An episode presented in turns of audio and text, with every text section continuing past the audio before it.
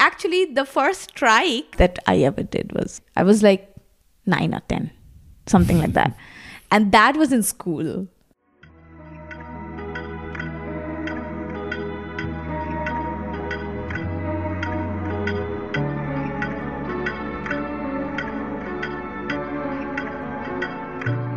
Hallo und willkommen zurück zum Podcast Bin ich süß-sauer? Ich bin Song-Un und ich spreche mit queeren asiatischen Menschen in Deutschland über unsere Leben, Herausforderungen und Träumen.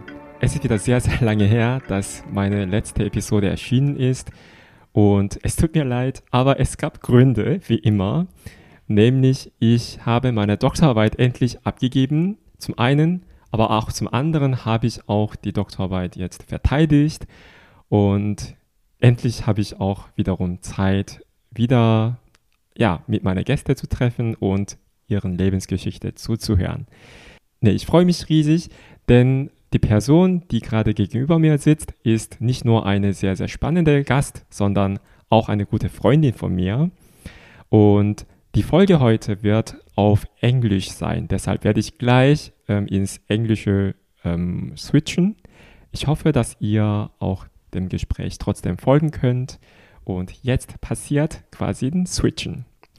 Hi, this is Song-un and welcome back to my podcast Bin ich süß-sauer or Am I sweet-sour? Um, in my podcast, I'm speaking to queer Asian people living in Germany, and we are also listening to their life stories, their challenges, but also their dreams. Today's guest is not only a very stunning person, but also a very good friend of mine, Promona. Hi, Promona. Hi, so good. It's so nice to be here. I'm so happy to be able to talk to you in my podcast. I'm very, very, very grateful that you uh, gave me this opportunity. And uh, I must uh, already start by saying Congratulations, Dr. Almost Dr. Sungun. It's a very big deal for me that I witnessed you finish this long, long race. So I want to acknowledge it here. Thank you so much, Promona. And I also have to return your congratulations because you also just finished your PhD. Yeah. Huge congratulations on that. Thank you very much, Sungun. Thank you. It means a lot to me. How do you feel about it? I think right now I feel quite relieved. Mhm. Uh, the exhaustion was very um, immediate, Mhm. and uh, it was also somehow not letting me rest. You know, sometimes when you're too exhausted that you can't sleep. But now I think the exhaustion is kind of softening up and entering my body. So I'm being able to kind of go into a little bit of rest time, and I'm hoping that you are also doing the same. Yeah, yeah. It took me about two months until I could finally, um, yeah, take some good rest Yeah. from from all the works. But Yeah. yeah, Yeah. Now we are doing fine, I guess. Yes. First off, would you introduce yourself to our listeners? Yeah, sure. So, my name is Promona. I use she, her pronouns. Uh, I am an artist, an activist, an academic, uh, and a curator. Uh, these are the things that uh, are quote unquote my professional describers, description words. Uh, however, uh, I'm obviously not uh, just uh, confined to these identities because these are just my professional identities. Um, yeah, and I grew up in uh, a city called Calcutta in the eastern part of India. Uh, and then I went to Delhi, where I lived for 10 years, did my um, university, my undergrad, etc. And then I found my way to Berlin, and I've lived here since October 2016. So it's been a while uh, in the city, and uh, the my relationship to the city is uh, something to behold. It's constantly changing. It's uh, sometimes extremely trash, sometimes very healthy. It's it's good, yeah. And I'm really sort of um, humbled to be able to, at this point of time, say, uh, as a part of my introduction itself, that I have been able to be blessed by particular kinds of people around me and communities that can hold me and every part of me not just the academic activist you know Mm. artist uh, whatever whoever is whatever part of me is productive for a capitalism type of parts Mhm. but like me as me and one of those people is you sungun Aw. yeah very much so i believe this I mean, I'm also very blessed to have you in my life as a friend. And it was just happy um, coincidence that we ran into each other because it was 2015, I guess. And Yeah. back then I just started with my PhD program yes and you were doing your MPhil. i was doing my mphil Yes. And our advisors uh, at two different universities, Yeah. they um, organized an um, student conference, I guess. correct some Yeah, workshop. yeah a workshop that's yeah, it Yeah, That's for that's- students that's it. from University of Cologne and uh, University from Jo- JNU. JNU, Jawaharlal University. Mhm. Yeah. And then you came to Cologne, and Yeah. we had about a week of time, Mm-hmm. and we spent um good amount of time together. Yeah. And I think um, I I don't quite re- I don't really remember well. Um, I remember. ah I remember okay. actually because I was thinking about it on my way here. Mhm. Uh, I mean, of course, you know, we have known each other now for a while, right? Uh, seven years now. And I remember the first time, like, so we were hanging around in the same space, which was at the the archive, the theater Oh, archive yes. of the uh, University of Cologne, Mhm. which was uh, Schloss Wahn. Wahn. Correct. I even remember that. so Schloss Wahn. And I think we were on our way back to town from Schloss Wahn. Mhm. And there was a bunch of us. We were all standing around at the S-Bahn station waiting for the S-Bahn. And considering me and the person that I am and always will probably be, I was kind of giving you some sort of lecture about it was some sort of rant or some sort of like extremely intense lecture, like in the middle of a fucking S Bahn. Oh, sorry, my bad. In the middle of an S Bahn station. It was just like something about like these are the stakes of like the student protests and you have to understand the political frontier is you know, i was proselytizing like a little activist right and you were like you know listening very clearly very um, closely because you told me about your sister after that and i thought in that moment standing at Schloss Wahn S-Bahn station with a bunch of other exchange students, all of us just a bit like disoriented and jet lagged. In that moment, you gave me like some really intimate information about yourself, and I found that to be really touching. It was a, it was my first genuine interaction in Germany Mm. and I was just there for a very little amount of time, but still somehow I I I don't know for various reasons I was not being I was not very comfortable, and this was why I was like, wow, okay, that was that Mm. was really special. So I remember that very strongly, Mm. and then of course it went from strength to strength. Then we started hanging out and whatever, whatever. Mm. The rest is, as we say, history. Mm. Yeah. yeah, I um, to be honest, I don't remember the specific moment, Mm.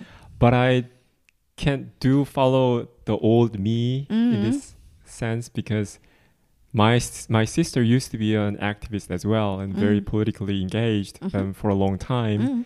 and I sometimes do see my sister in you, and Oh. also vice versa. Mhm. So yeah, very I think I, that sure um, was the point that I that I also noticed at that time. Mm. Yeah. Wow. Oh, that's that's very nice to hear. Soul sister. oh, so sweet. Oh my god.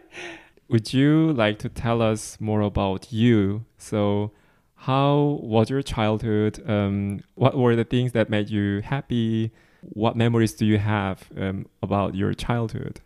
I was a child that biked a lot. Mhm.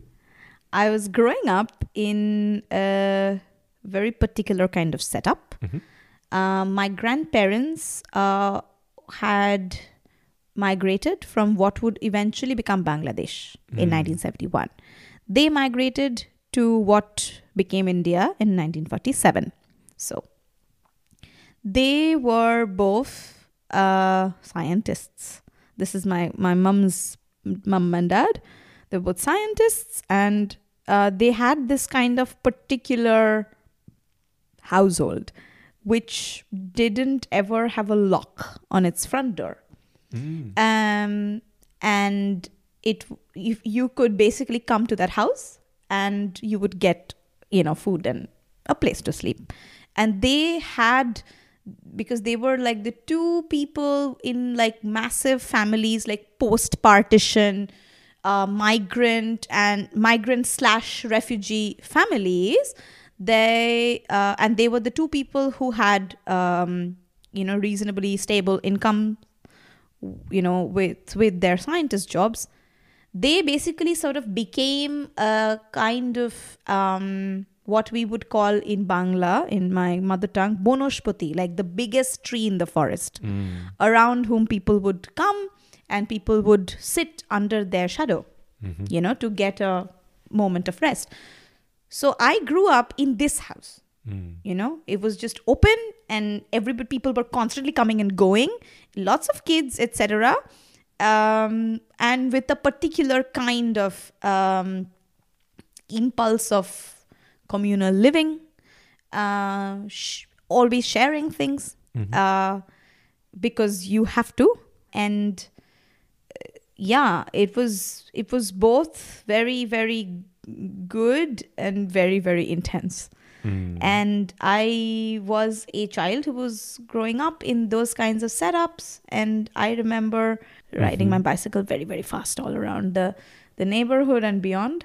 Uh, yeah, as, as a, I suppose, a way to sometimes cope with the fact that in these kinds of setups, uh, which from the outside seems like really healthy and uh, you know so different from the individualistic problems of western society etc these can also be spaces in which you know like uh, personal boundaries etc can be very porous Mhm. and uh, people can really you know be in each other's business a lot. And especially as as kids uh, you are expected to kind of you know make a lot of space for others. Mhm.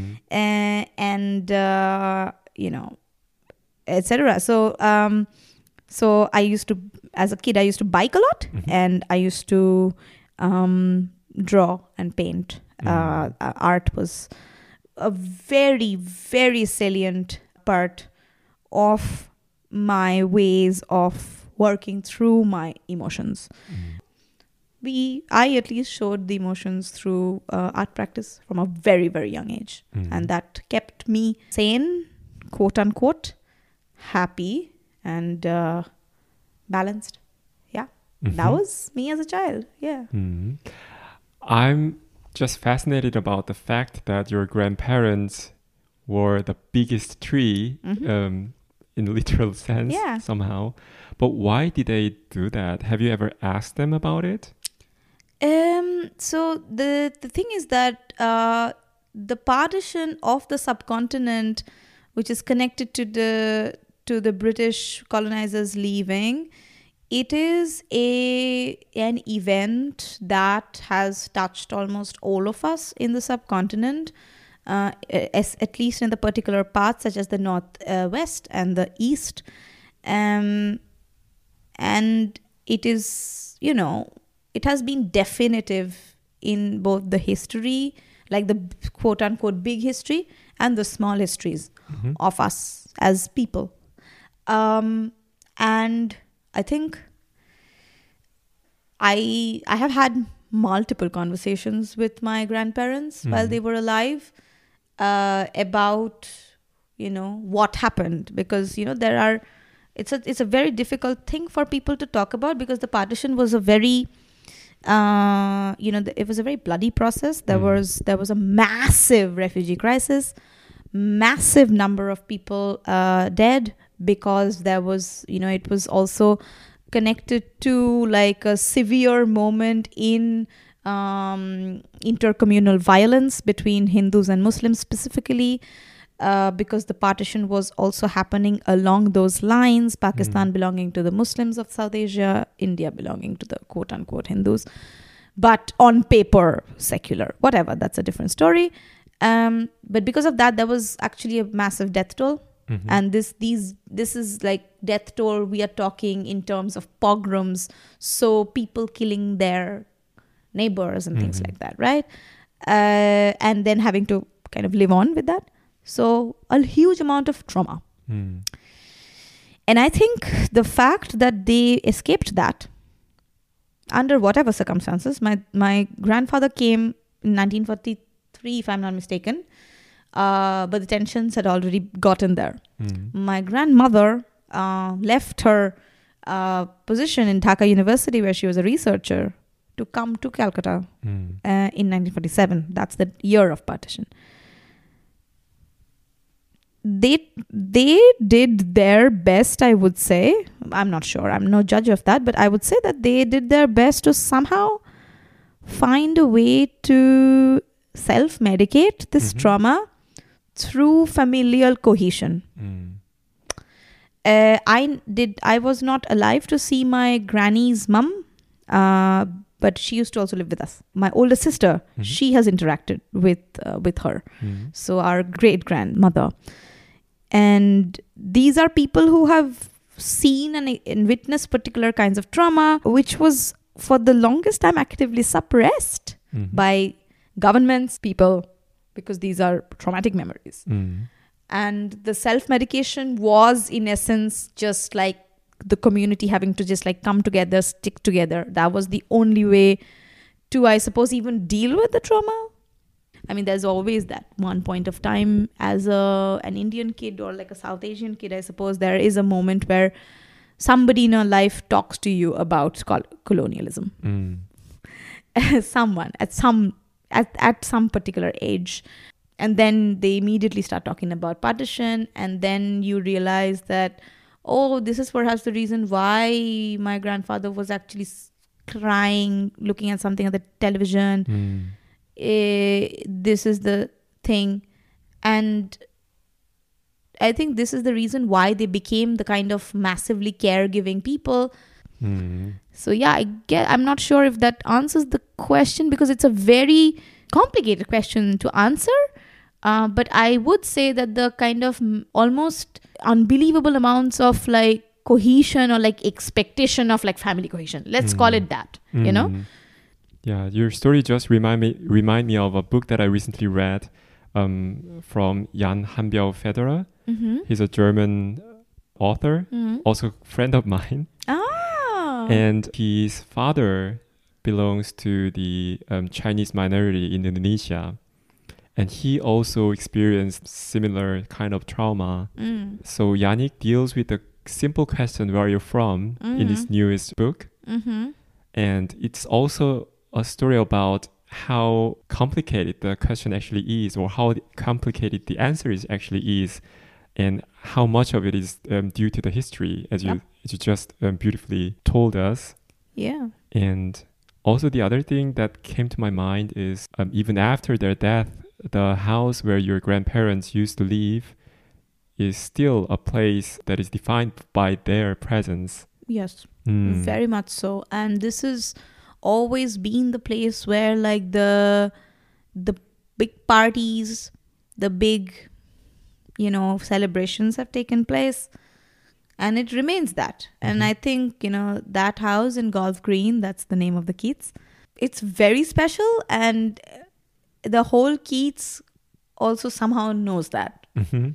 because they all have seen us and they all know my grandfather was that you know crazy doctor who used to go around like you know dressed in his like towel or like his bathrobe because he was this kind of slightly eccentric character. He would like run out and like you know if somebody's like picking flowers from the garden without his permission he would run out in his bathrobe and be like what are you doing? So he is also like this very colorful character in the Mhm. Kiez. And my grandmother equally colorful but like very like very kind of uh, how do you call it, like very balanced. You know, my gra- my grandfather extremely like you know insanely uh, like uh, always screaming and shouting and just like lots of drama. My grand grandmother like very balanced and measured and this kind of extremely elegant woman um she you know she uh, one of my favorite things to uh, remember and also share is that so my granny is a very special person she was a physicist Mm.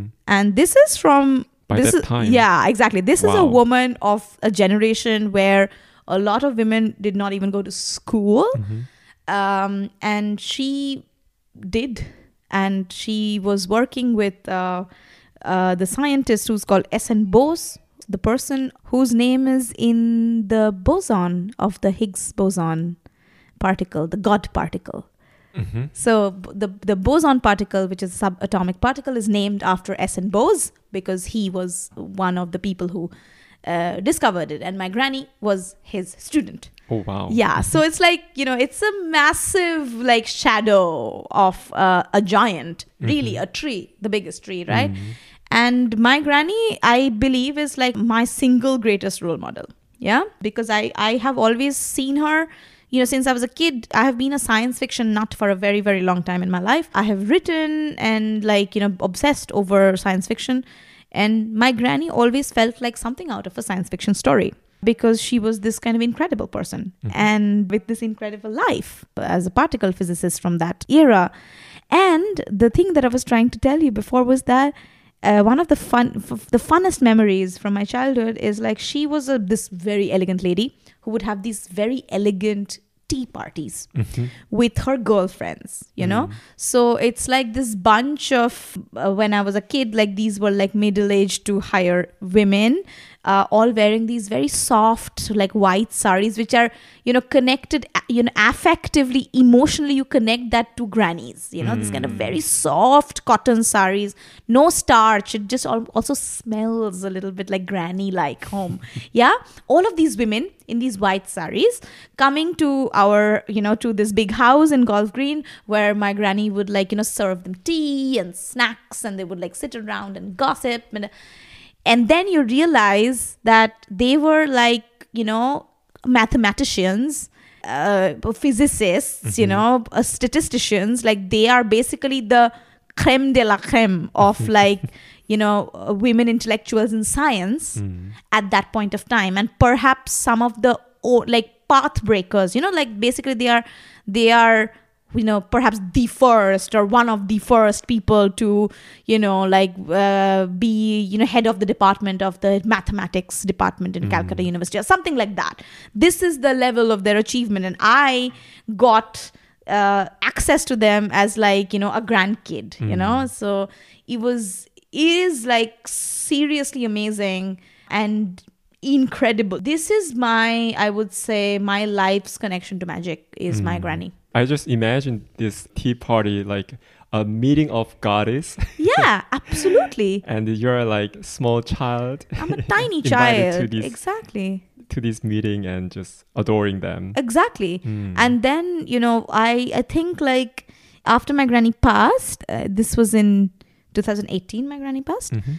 and uh, when i went home after in 2019 i had this incredible uh, experience where uh, i was home i was in calcutta and uh, we got a phone call my mom got a phone call from one of these ladies Mhm. saying that hey i want to come uh, to your house uh, and i want a photograph of Mm. shondha which is the name of my granny for my office. Mm. so i want to come. So my mom is like why don't you just come for lunch and we can you know my younger daughter is here you know she's also doing a phd and i was like oh fuck mom why do you have to say? Okay anyway so uh, she was like yeah okay i'll come for lunch.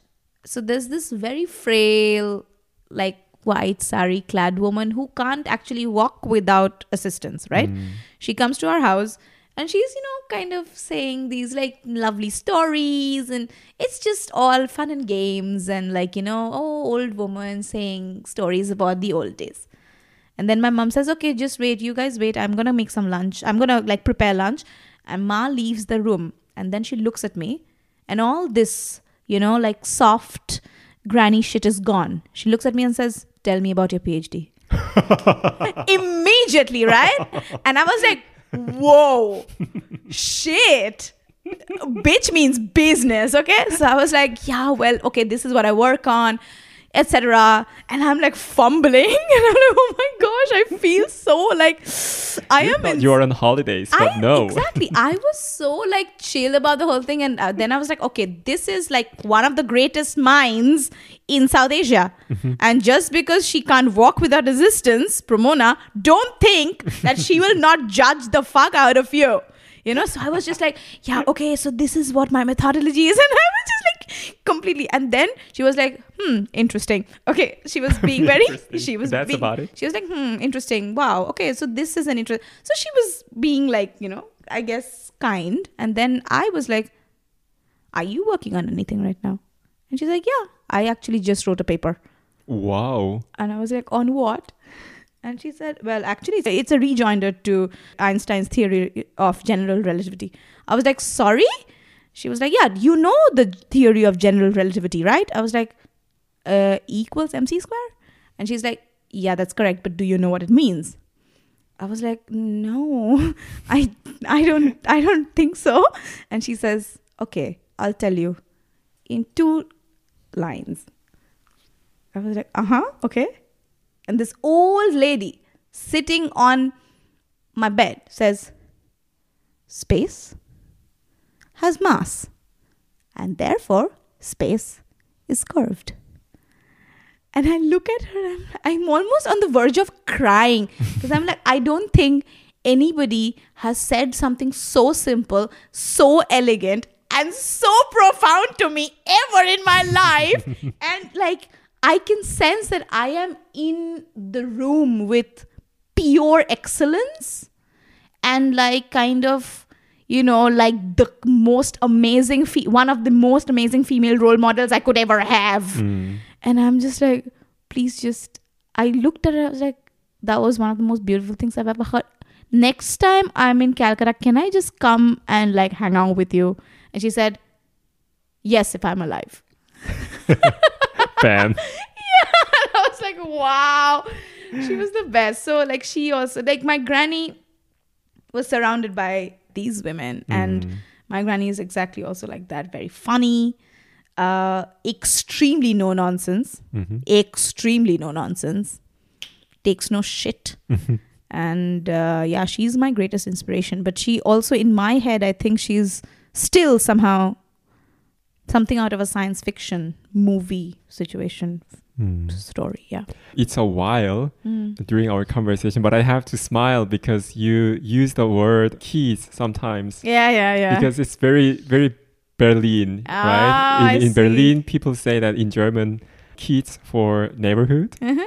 I can't help but like smiling because I could just hear that you've been here in Berlin for like six years Yeah. now, right? Yeah. And also, I really love the picture of you sitting with a friend of your um, grandma who's suddenly the science goddess. Suddenly. Uh, But also, uh, as I understand it, it's not just about publishing the paper for, I don't know, for whatever. It's not about this academic business, what people say, but it's about life devoted to the knowledge, which is very rare, don't you think so? Because exactly. we are now trained in um, thinking in that way, doing that way, and also competitive, being competitive in the way. But it's also something that I miss from, yeah, also from my family. My family, I don't have any academic background, but Mhm.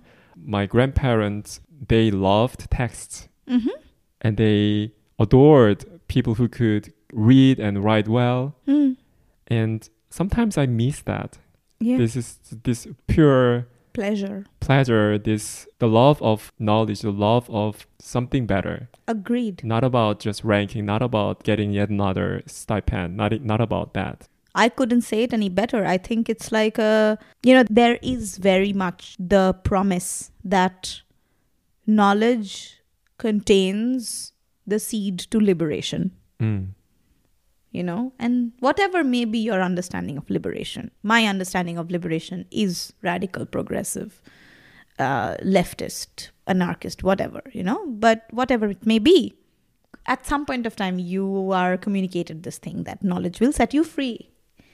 And then you realize that in order for you to get to this knowledge, you have to somehow have this really horrible, extractive, colonial, self abusive relationship to gaining knowledge. I would say it's an insult to the idea of knowledge itself because it does not center curiosity.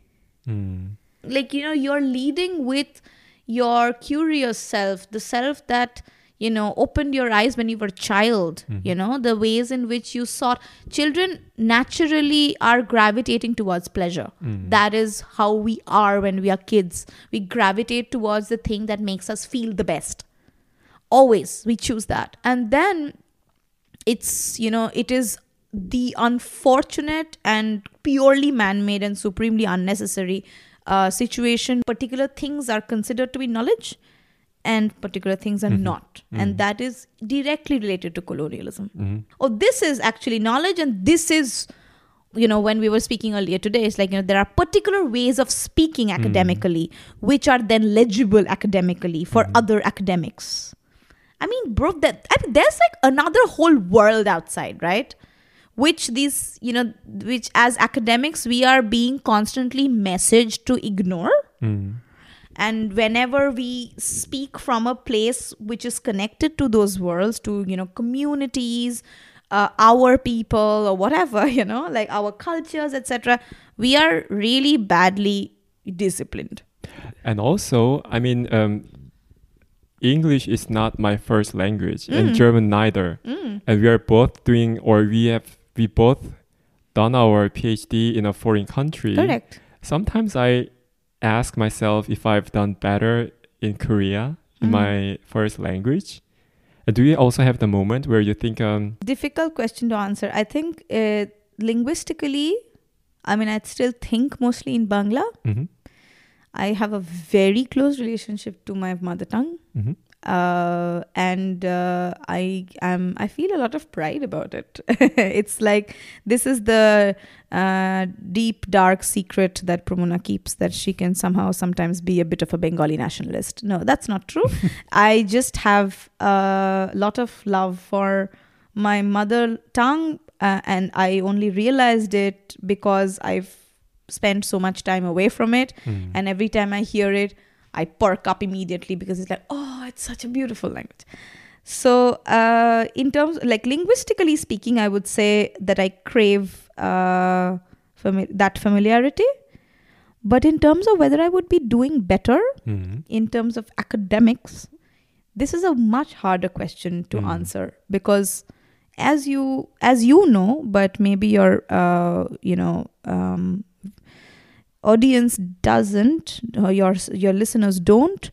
Uh, I I come out of a particular moment in the higher education system in India where the change of government mm, in India from whatever centrist right to ultra right mm, fa- Hindu supremacist Hindu fascism was happening. And as you know you were probably there also when my university itself was in in protest against that because my university back in Delhi uh, was very much in the crosshairs of the fascist government being actively you know students being hounded students being um, arrested students being killed etc so I don't actually think it would be, it is even a, an option for me to say that I would have done better mhm, back home. mm, Because what is back home? mm, It's a big question mark. Yeah, I mean, much as I understand the very specific and very intense challenges of being a foreigner, uh, a person of color, mhm, uh, a queer person of color, mhm, in German academics um, from the global south. Like Mm. these are big, you know, things that we have to deal with, mm. structural issues, uh, direct violence, structural violence, all of that. Much as I know that and have paid prices for that, I am not in a place where I can say that back home would have been better. Mm.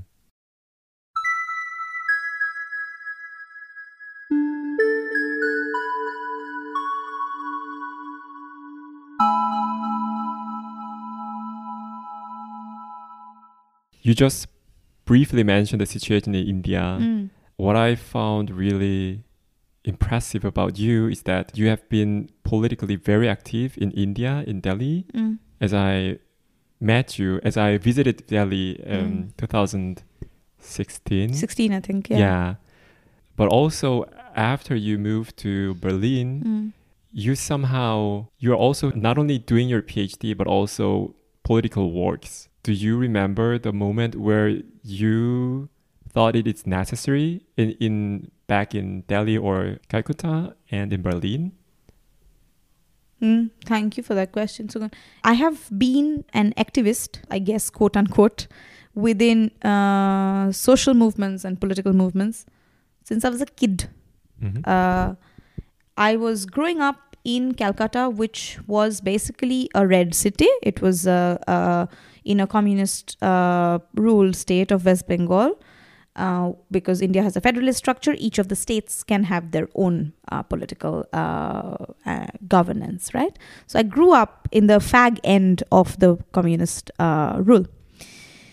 Uh, so there was a strong sort of leftist culture Mhm. of uh, unionism. Um, you know, the party functionaries and the party structure was very strong, and that also was like oppressive, uh, as we realized. Uh, at, at least with while I was sorry, while I was growing up, the party had become kind of the fascists, right? Mhm. Um, but you know, obviously, we have to be very clear about this: that leftism is not the party Mhm. only. Uh, you know, left politics is done by many people who are not part of institutions like the party. This is a political point that I'm going to have to make. Uh, so, I was a part of various different kinds of political movements But as a child already? as a kid. Yeah, Mhm. as a kid How come? Because you know that's why i mentioned the the context of the city Mhm. i think the city itself lends because it was a leftist city it was there was just like there is there was no way that as a kid you would grow up without witnessing a strike Mhm. or without witnessing a big demo Mm. and without you know your parents like kind of taking you in however later i realized and now i realize that there were lots of people from my generation who never went to any of these Mm. it was in my head alone that i would think that the city presented itself to Mm. every all other kids but no i think the city presented itself to me as that and uh, i would be politically naive to think that this was the way everybody grew up because if that was the case then fascism would not be so close home i would think so i was basically then involved say in uh, anti-privatization Mm. movements that was i would say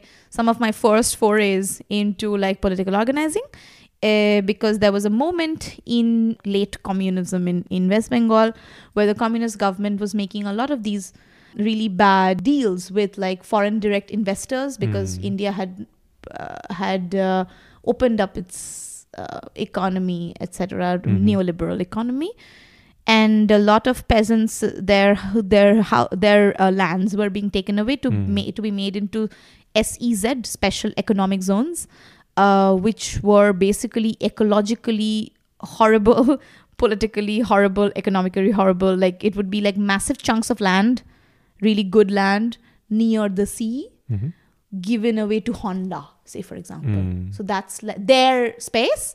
They make their factory. They have their people living there. They have their own security system. So it's very. It just sounds like colonialism. It Sorry. exactly is colonial. It's it's absolutely colonialism. Mm. It's neocolonial.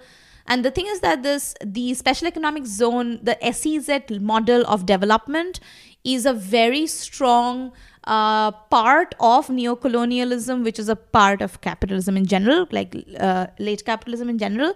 And it's always kind of given this thing that no, actually, we are doing a good good thing for these countries. Like China is full of SEZs, basically. You know, the the poor third world countries. You know, we are giving them employment, or they can come and work in the Honda factory, for example. You know, however uh, it would highly be possible that the, the jobs in the SEZ for the local community would be you know jobs of janitors security uh, professional like you know things like that so not actually you know jobs which are quote unquote dignified so anyway i was very young when like massive number of sezs were being um, floated uh, in and around calcutta and i got involved because i just could not really figure out what was going on it was also i was very young How old were you? I was maybe 13 years old.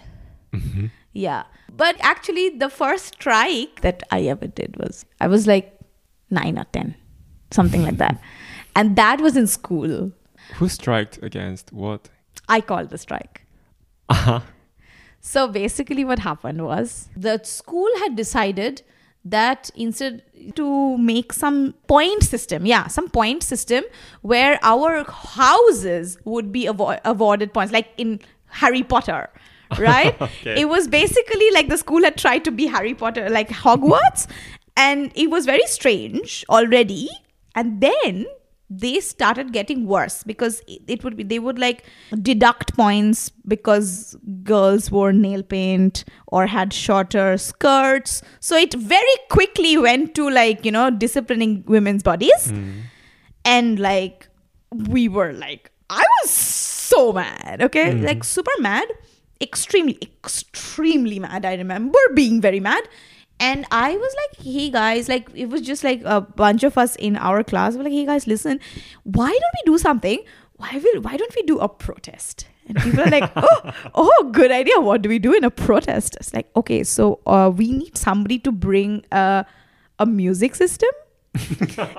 And and somebody was like yeah okay i can bring my sister's music system. It's like all right so we will come earlier than generally tomorrow we're going to enter the classroom.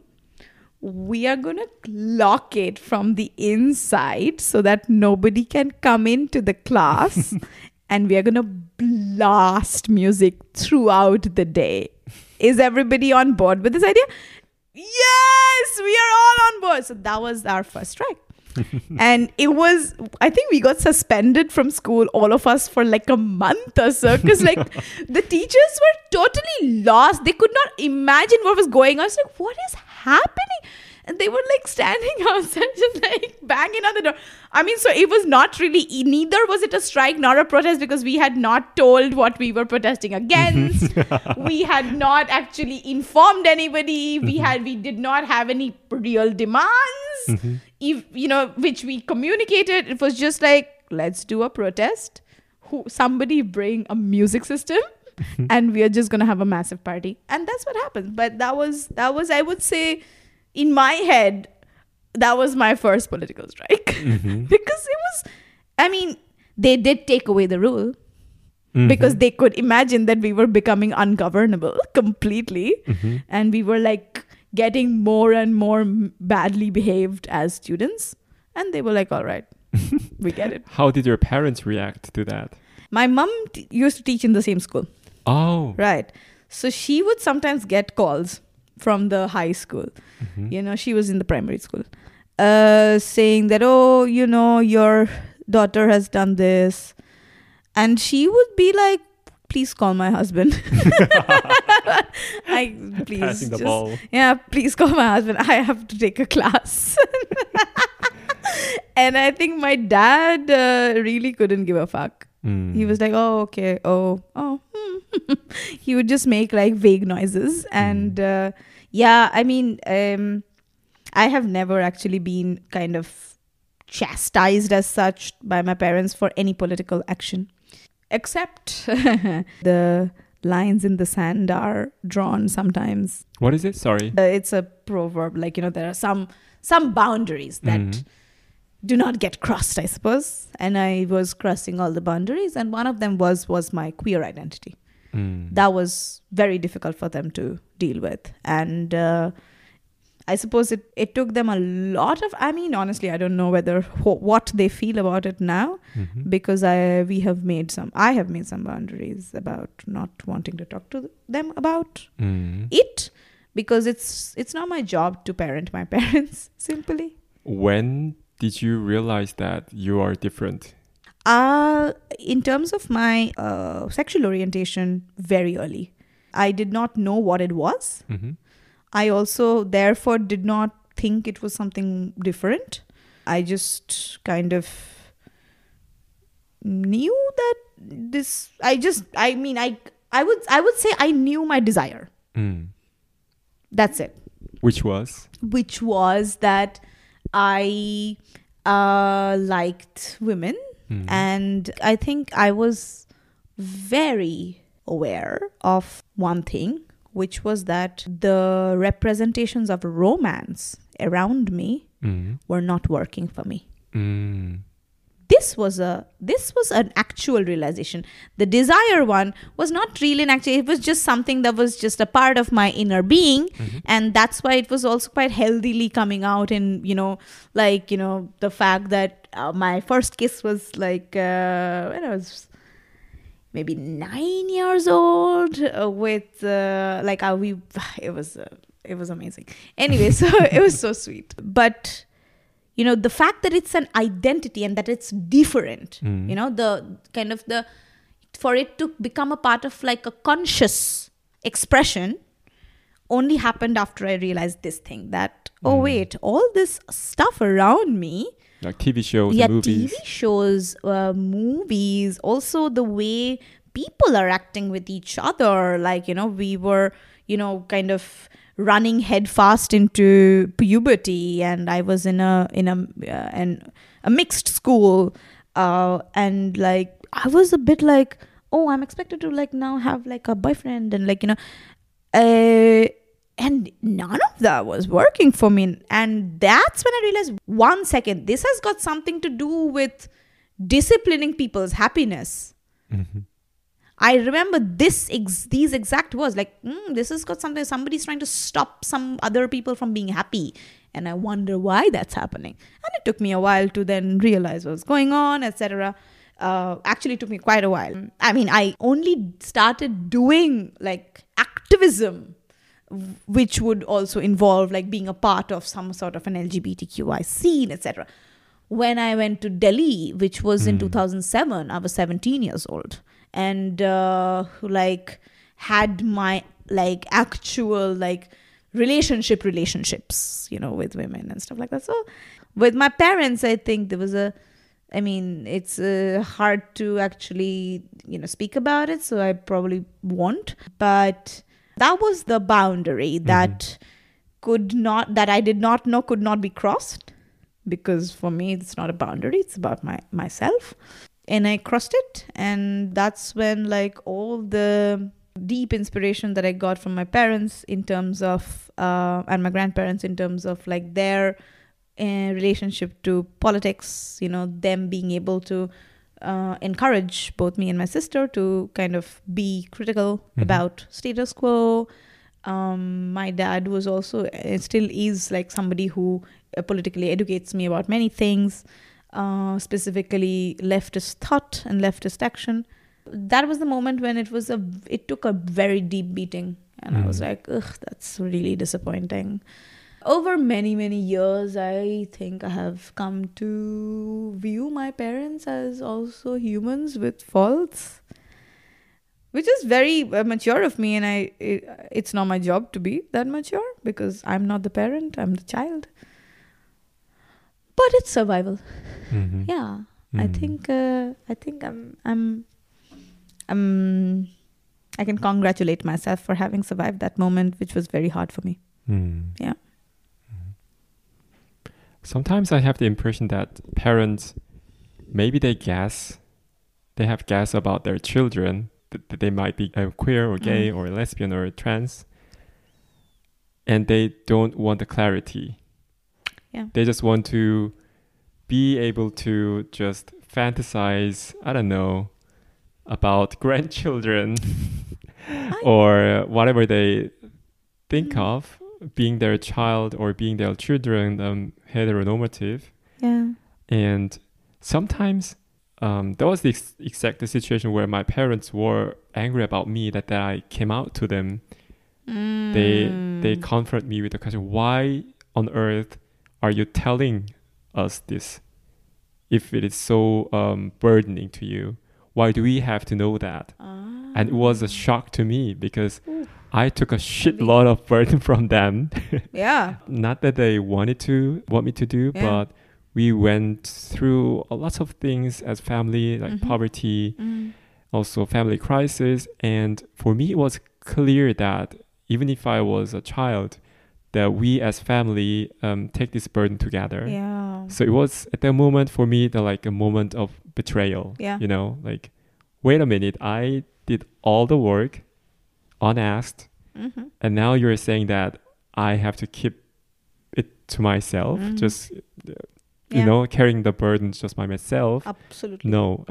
absolutely absolutely no I, I i hear you like that it was a really strong sense of betrayal and i think like it's also because you know i'm bi and i am you know even within queer spaces i am confronted with Mhm. weirdness. Mhm. right there's a lot of this kind of erasure. There is a lot of suspicion. I think it's like just the suspicion like it's like oh you know something is like this person is dangerous. There's something dangerous about bi people you know? It's like uh, it's very like you know they are trying to access best of both worlds or whatever. Like you know there's there's a lot of this weirdness and like insecurities around around bisexuality. And um, my parents were like i don't know they they projected a lot of their confusion uh, onto me Mhm. because they just did not want to process anything. And uh, in that moment which can be a very human moment. Uh, i i would be actually still shocked but like i suppose better off if it was seen as exactly that a moment of failure by Mhm. everybody. But no it was not. They bas- they they were a you know they, they weaponized it and like they made they said mean things to me and was, they were yeah they just they denied me my humanity and they denied me my sense of self and um they were wrong Mm. and it is not my job to forgive them Mhm. but unfortunately it had to become my job for me to take those particular steps that i needed to take to you know maintain some level of distance uh, protect myself you know etc but at least i made a good decision i think like boundary based Mm. decision at that point. As an 18 year old i i i salute myself uh, that i could do that at that point of time. I don't know how or where i got the strength. I basically told myself okay you are not gonna ever uh, educate or even attempt to educate your parents. That's not your fucking job. Mm. they will educate themselves Mm. you will just live your own life Mm. and so i let go of that burden also Mhm.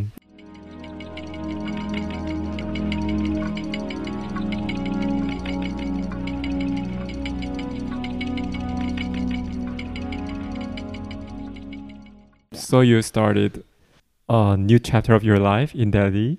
That was not the the moment that was right before ma this was uh, like they found out quote unquote uh, this was right before i did my ma this was uh, not at all the beginning of the new chapter Hmm. um, Then when was it?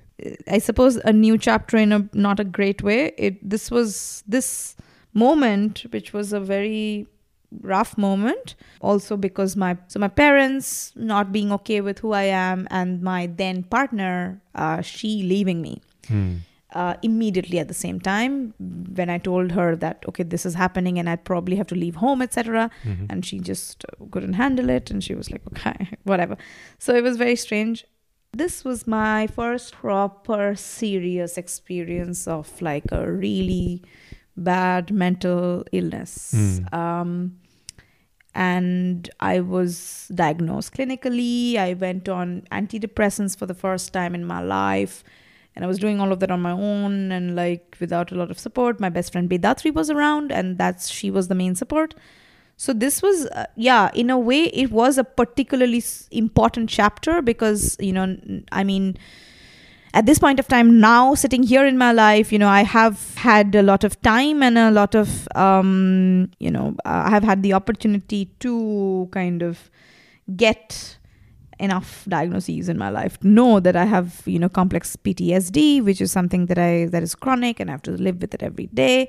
Lots of trauma, but you know, there's light. There's light at the end of the tunnel. So, and now I'm way way more aware of, you know, uh, what that means Mm. and what why my mind is like the way it is or whatever and uh, why my relationship to the world seems so different it's you know it's not just that i am queer it's not Mhm. just that i'm like you know brown in a white country or whatever you know it's it's i just have a different brain and uh, that would mean that I have a different way of connecting to this world, but that would also mean that I am probably connected to other worlds. Mm.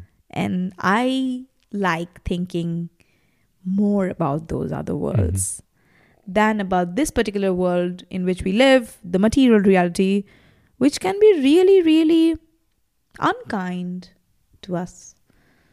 So, yeah, that was not exactly, you know, a, a good new chapter, but it was, you know, really a, a strong, definitive moment in my life, which taught me a lot of things about myself, which Mm. would come back as lessons again and again. Yeah. Mm. And having experienced that, dealing with all the challenges all by yourself Mm. in a, a foreign city where you're not home to, Mhm. right? Mm. I think it's incredibly strong of you that you decided once again to to come to yet another country, which is Germany.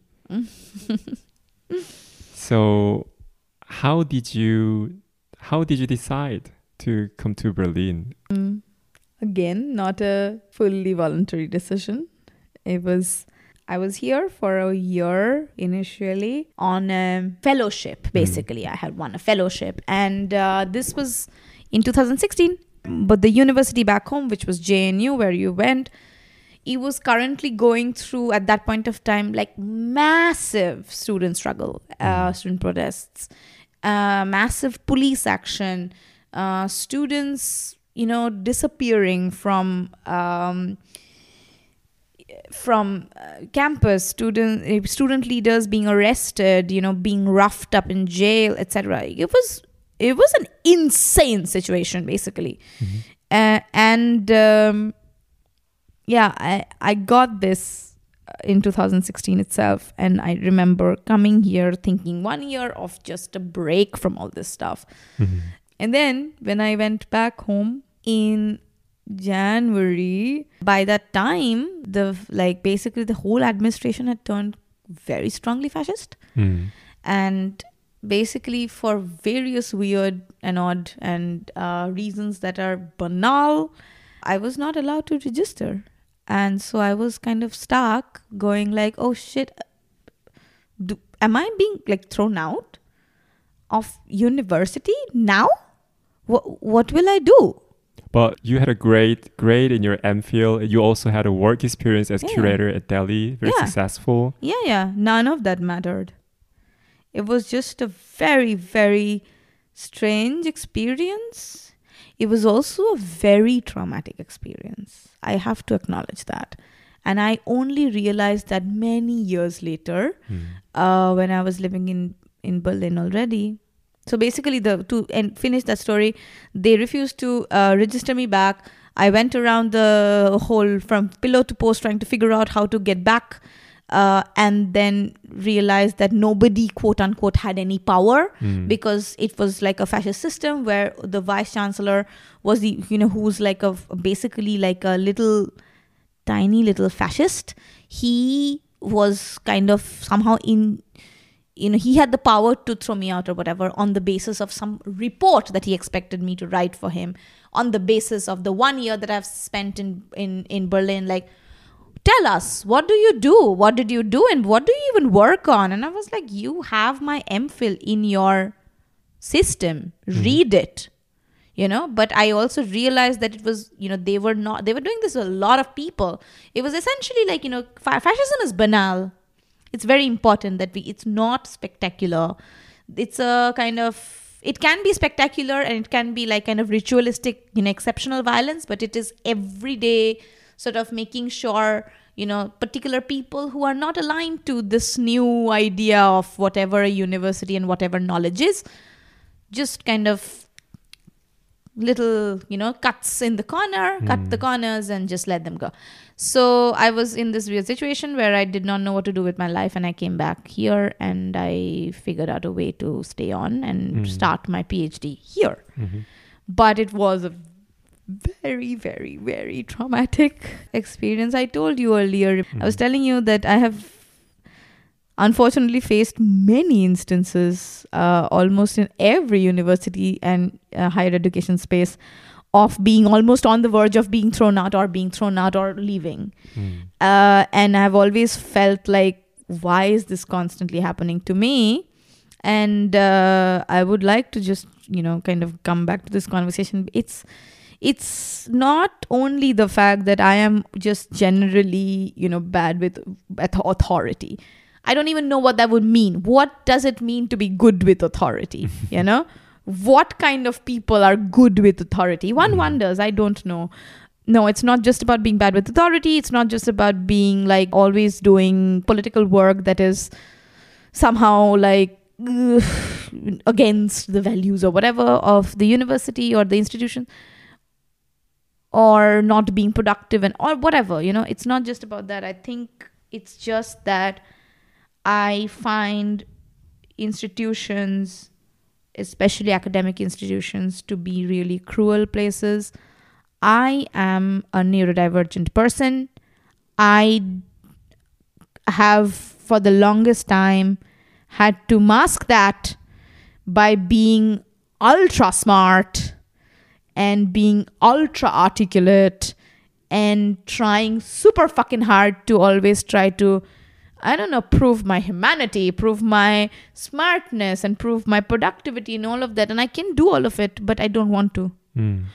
and i have always felt these places to be places of just pressure and uh, dreams go there to die and people are not happy Mm. and i just I've, I've always just been so angry Mm.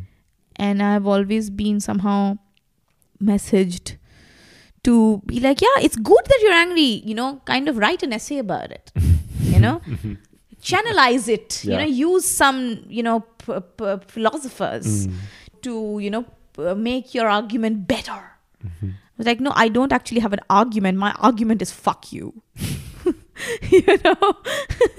That's my argument. So i think it's also something that i have only been able to acknowledge uh, late many years later maybe now only that the reason why i have always had this kind of like i've had a long academic career but it's always been kind of always on the verge of being thrown out or like something dramatic is happening and people are like why why are you going through s- why does it always feel like you're going through something? Mm. It's because I'm fucking neurodivergent. That's why. I'm literally always going to something cuz cuz like my brain doesn't like being like overworked and made to prove its worth all the time. Mm. And my question is why you all okay? Mm. You know, how? Teach me. I maybe I would also be you know super well adjusted and I don't know it would be my dream, honestly, so to be so well adjusted that I never question authority. Mm. But I don't think that's going to happen in this lifetime. Mm. Yeah. So, are you telling me that after five years of doing PhD and completing it, are you thinking about leaving academia? How people say that in dramatic way, like I'm Mm. leaving academia. Yeah, I'm I'm dramatically leaving academia. I had a recent conversation with my comrade. Maybe you know her, Mikey, uh, who is Mikey To, based out of Hamburg. Mm. She's a um, she's a comic book writer, zine maker, leftist intellectual, uh, activist, and a, and a comrade of mine. And she's also my birthday twin. Uh, Just Mm. shout out to Mikey. So if you're listening, Mikey, I love you.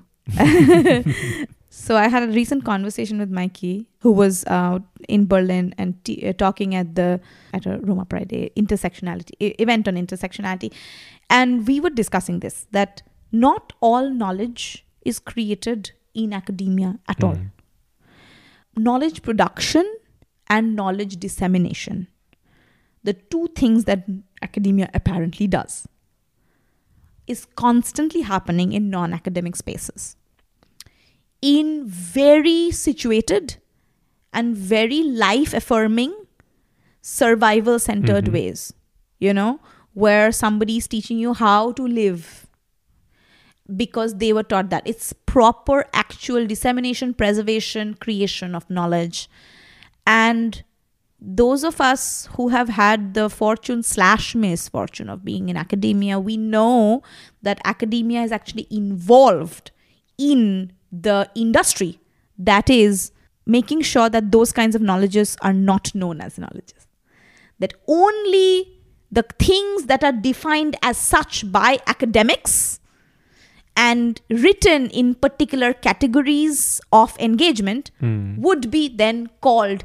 deemed as knowledge Mm. you know what Foucault says with um, discourse. right? that's it exactly you know it's like you know something that has to be declared as knowledge in order for it to be so sorry honey that's just not the way life works and i know for a fact that i will not stop either making or disseminating or preserving knowledge if i leave academia you know Mhm. so the fact that even this the decision to leave academia seems so dramatic because it is you know it's me it's been made into like you know are you sure? Mhm. do you really you know but you it seems like like i'm not actually leaving anything. You know i'm not actually leaving anything of any consequence. What i'm leaving is a bunch of procedures. Mm. you know i'm leaving procedural like loyalty to procedure over loyalty to substance as i was saying earlier. So yeah i also think that as long as academia remains so deeply married Mhm. to capitalist productivity Mhm. and to burnout culture and to the fetish of intelligence and the fetish of merit as like you know these natural things that some people have like you know and like you can also get there if you read enough books read a hundred books in a hundred days you know as long as academia is like that i don't ev- i don't think i i know for a fact that it's not healthy for me to be in it. And considering the number of times i've tried to leave and then come back and leave and then come back clearly i am able to do something or you know mask myself in some ways that i keep coming back. So clearly i will never leave academia permanently and i will keep coming back. But i think it's really sort of important for me right now to take a break from it Mm. because i think i'm also aging what? How old are you, Promona? I'm 32. No, but, but by aging, I'm not saying like in terms of like linearity of time, but I think I'm aging in terms of the fact that I don't like masking anymore. Mhm. You know, like there is this uh, concept, and it's not a concept, it's also a lived reality called crip time, which is coming from a disability studies and a disability rights space where time doesn't work linear Mm. progressive way, right? For people with disability um, experiences, disabled people, and and one of the things that happens because of crip time is like you know the masking as like a coping mechanism Mhm. only works to a certain extent in your life. And then you realize that, oh my God, this people pleasing stuff is actually really like it's exhausted me to some extent. And I can't, the mask is constantly slipping. Mm. and my mask has been slipping for a while and i have somehow like kept going Mhm. and i think now the mask is also like it slipped it fell and it it looked at me and i said Promona stop it so i think that's what that's what i meant when i said i'm aging i think my masks are really really down and uh, i want to explore this world with you know all my dysfunctionalities on display Hmm. Do you have any project or plan that you are eager to share with us? as a part of my artistic and activist work, I am really interested and I do a lot of world building exercises because I'm so interested in science fiction. And like, I feel like science fiction and speculation, speculative fiction is a very good, very life affirming, decolonial activist impulse for me. Mhm. So, as a part of that, I am, as as I said, leaving academia because I've got a new job. Um, so my new job, it's not a very new job; it's an oldish job, uh, which not a lot of people know about, and so I'm coming out. So I captain a spaceship called the spaceship Beben, so the Mhm. German word, yeah, for quake, Beben. So uh, it's a spaceship that was co-created in 2020 Mhm. by myself and a bunch of my comrades. And they do a lot of different kinds of work. Some of them are artists, some of them are uh, writers, um, they are mothers, they are cooks, they are uh, geographers. We have many activists on board, we have translators, many different kinds of people. Mhm. Uh, it's a tight crew, uh, and we are always like we're hanging out together, giving each other a lot of care, etc. And so the Beben is something I just wanted to tell everybody about because it's a very it's a deep space exploration vehicle, and what it does is that it uh, time travels uh, and it tries to find ex-colonial worlds out Mm. there Mhm. right?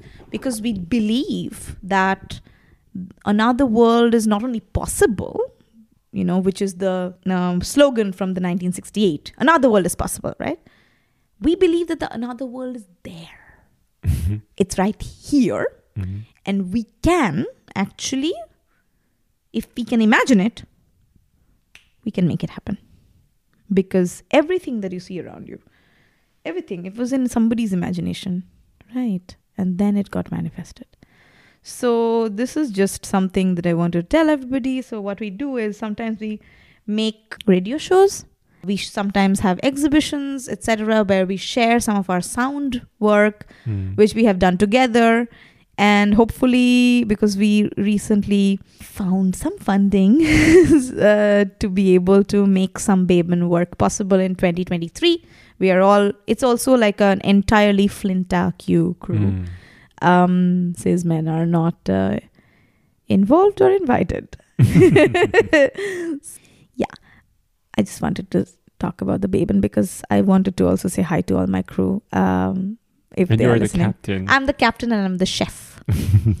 All of us have like a like double double shifts, and uh, so we travel together. And what we do is through different kinds of practices of worlding, world building, we center you know the different oppressions that our bodies go through in this material reality, and we try to see what around us is available for us to make those oppressions um, go away or feel better. So, you know, actually, uh, this place that we are sitting in next to Langaze, that was one of the spaces where the Beben, when it came to Earth, when we uh, visited Earth last time in 2022, and we recruited some people, Mhm.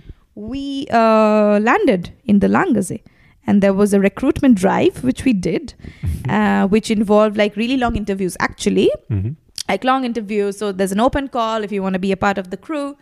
You have to write us a, a letter, and then we ask you to come to you know a watery place, and then everybody goes swimming together, and then we have a picnic, and then Mm. we have these long interviews where we talk about you know space travel. You know what do you have previous experience? Do Mm. you what do you expect from the ship? You know, so because I really think that science fiction and speculative fiction is, uh, you know, I'm I'm trained as a historian, Mm. you know, academically. Uh, so uh, there is a f- very strong fetish of the past that I have to have had to deal with. Science fiction is the thing that has kept me going because it's a bomb because it's about you know you actively taking on the work of thinking of the future. Mm. not in a way where it's like you know historically we always think about it it's in- inevitable. This happened and then this happens. Obviously climate change is going to lead to obviously how do you know it's so obvious? Are you from the future? No you know i understand that you know so there has to be some sort of curiosity and some sort of imagination that is involved in order for you to actually do both activist work and do historical work hmm. where you look at the future as a place of play. Of course, we are fucked. We understand we live in a dying planet, but we why can't we think of why why are we not being able to imagine? Like it's easier for us to imagine the end of the world and not the end of capitalism. It's very strange, you know.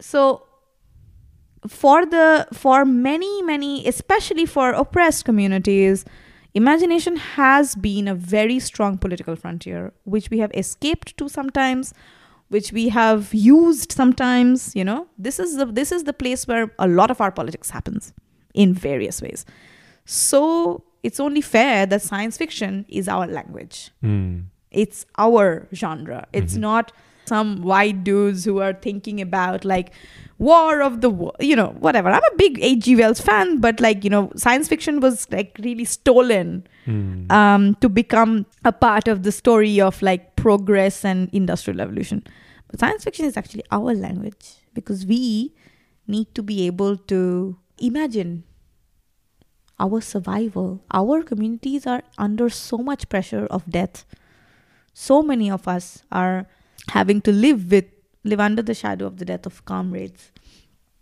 death of people our communities so it's really important that we get to imagine our futures in Mm. ways that are you know good Mhm. Sounds all very exciting, but how can I, as cisgender man, Mm. not um, I'm not daring to take on the ship. yeah But is there any way to experience your journey? Like, uh, Yes. in which form? Yes, so basically, um, I can share with you the website on which we share some of our dispatches, hmm and it's also a, a project in which I'm a co curator. Uh, it's called the Project Kal, and uh, it's a transoceanic South Asian platform which Mm. is started um, by some of my comrades, and I work very closely with this. So we made a radio show. Hmm and there were many things uh, many episodes of the radio show. I was the rj and one of the radio one of the episodes is Beben Mm. uh, like flight logs from the ship. Mhm. i mean i'm very slowly inching towards uh, taking myself seriously as an art practitioner. It's going to be a lifelong uh, process. But uh, i'm enjoying it i think. Yeah. Hmm I'm also very excited about your yet another chapter. Yet another. After finishing your PhD. Is there anything that you want to share, or is there any topic that you want to um, speak about? I would just uh, like to put it out there, and it's, I mean, because you made space for this, but I would just like to put it out there that uh, we live in a very, very imperfect world and uh, a very deeply unkind world, and we are constantly uh, being bombarded with uh, imagery of our own kind uh, dying constantly. And i know it's really really difficult for us to to handle it. And i just wanted to communicate that we can keep each other safe and we can actually protect each other's softness and hold each other's tenderness and very importantly all fascists die fascism is a small blip in history. It's not the entire history. So we will outlive it. There is no question. No matter how much we think that this is not going to end eh, for sure it's gonna end. Yeah, and maybe we'll be there to witness it and dance in the ashes of fascism and capitalism. Oh, what a fantastic image! oh my gosh! Oh, that made me very happy. All right. Um, I think we came to the end of the conversation today. Yeah. Thank you, Promona, for taking your time Thank you, and sharing Sungun. your thoughts and your life stories with us. Thank you, Sungun, for doing this, for having me here. And I wanted to tell you that you are a very important part of my life, and I'm. It's it's really uh, fantastic to have you there, have you here, and to be able to talk to you in this way. Thank Mm. you. Love you, Promona. Love you, Sungun. yeah, that was it. Yeah. Thank you for listening to our podcast. I'll come back with another conversation next month. Then stay safe and see you next time. Bye bye. Bye.